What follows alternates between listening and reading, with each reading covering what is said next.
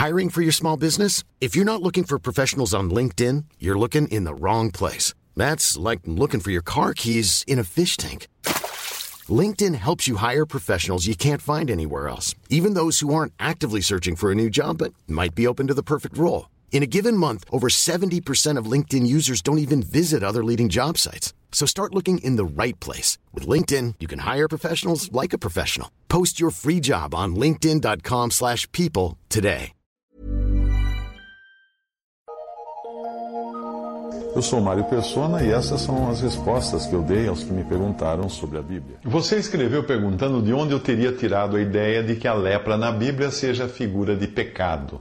O seu argumento foi de que os apóstolos uh, não teriam feito referência à lepra como figura de pecado, mas sim ao fermento, como Paulo em 1 Coríntios 5, de 6 a 8, claramente faz referência falando do homem que estava em pecado moral. Uh, realmente eu não me lembro de alguma passagem em que um apóstolo diga que a lepra seja figura de pecado, ao menos diretamente. Talvez exista, mas eu não, não me lembro. Uh, mas indiretamente é fácil perceber que é isso mesmo, principalmente quando você lê Levítico 13, 45, que diz assim: Também as vestes do leproso em quem está a praga serão rasgadas, e a sua cabeça será descoberta, e cobrirá o lábio superior, e clamará: Imundo, imundo. É, o leproso tinha que ter essa obrigação de caminhar pelos lugares onde passasse, gritando imundo para ninguém chegar perto dele. Você vai entender o porquê agora mais, mais adiante. Uh, junte a isso a exortação do apóstolo em 2 Coríntios 6,17.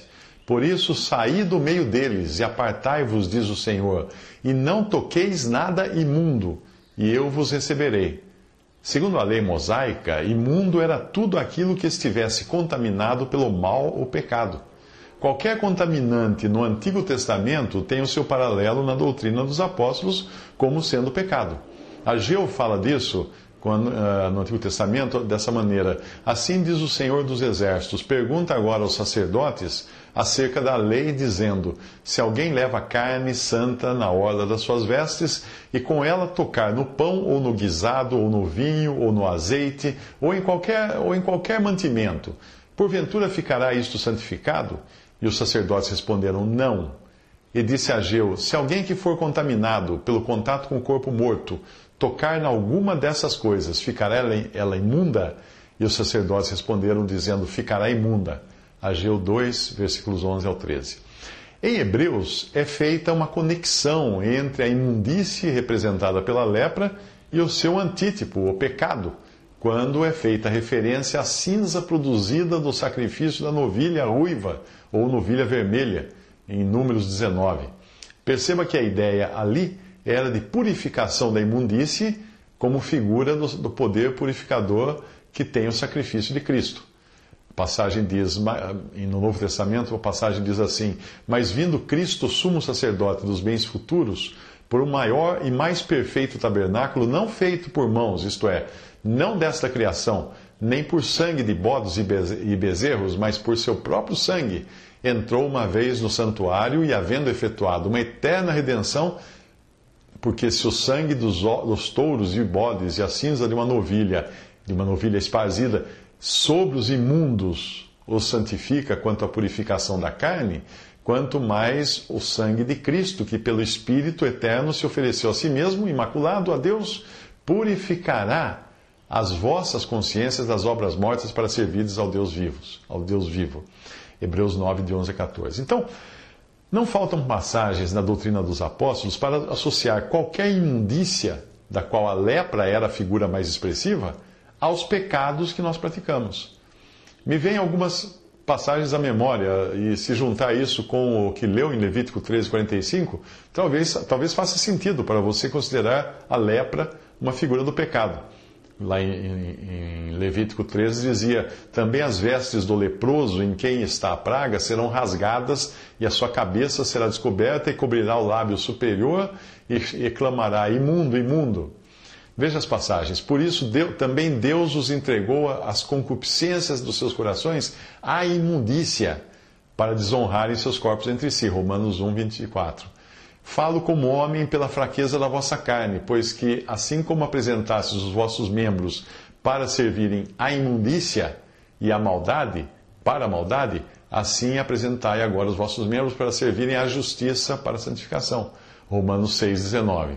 Ora, amados, pois que temos tais promessas, purifiquemo-nos de toda a imundícia da carne e do espírito, aperfeiçoando a santificação no temor de Deus. 2 Coríntios 7,1.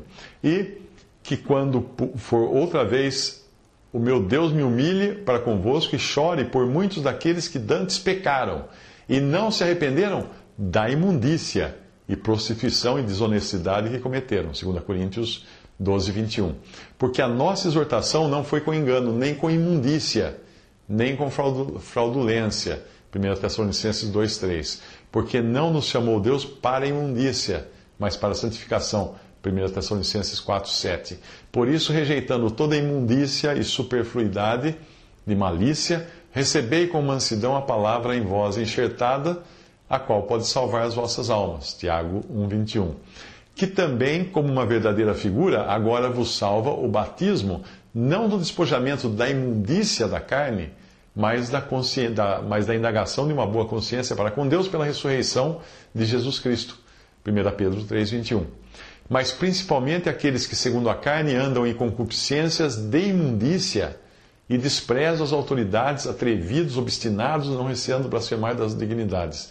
2 Pedro 2,10. Então você viu aí que muitas, muitas passagens falam de imundícia, e lá nós temos a lepra como a expressão máxima da imundícia, representando contaminação. O Morrison Concise Dictionary explica assim: a lepra é uma, é uma clara figura do pecado e de sua influência maligna, produzindo uma condição impura. Os capítulos 13 e 14 de Levítico tratam da maneira como a lepra devia ser diagnosticada e tratada pelos sacerdotes como sendo aqueles que, tendo, que têm a mente de Deus. A instrução em Levítico 13, de 12 a 13, embora aparentemente paradoxal, é significativa. Quando a lepra cobria toda a pele, o sacerdote deveria pronunciar o homem como estando limpo.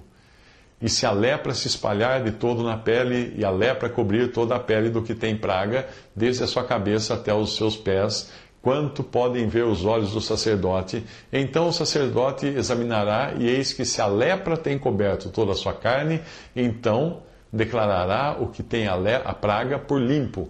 Todo se tornou branco, limpo está. Ou seja, a lepra, em vez de invadir para dentro, tinha se manifestado exteriormente o que é típico de um homem verdadeiramente confessando o seu pecado, permanecendo então apenas as consequências da impureza. Além da lepra na pessoa, também foram dadas leis sobre a lepra em uma peça de vestuário, o que nos fala do pecado que pode estar no ambiente de uma pessoa, ambiente este que deve ser purificado ou destruído. Também havia o caso da lepra na casa isso para quando eles, estivessem sentado na terra e deixassem de habitar em tendas, representando em figura o pecado manifestado em uma assembleia cristã, pecado este que deve ser removido ou a assembleia deve ser dissolvida. A santidade convém à tua casa, Senhor, para sempre, diz o Salmo 93, versículo 5. Visite respondi.com.br Visite 3minutos.net.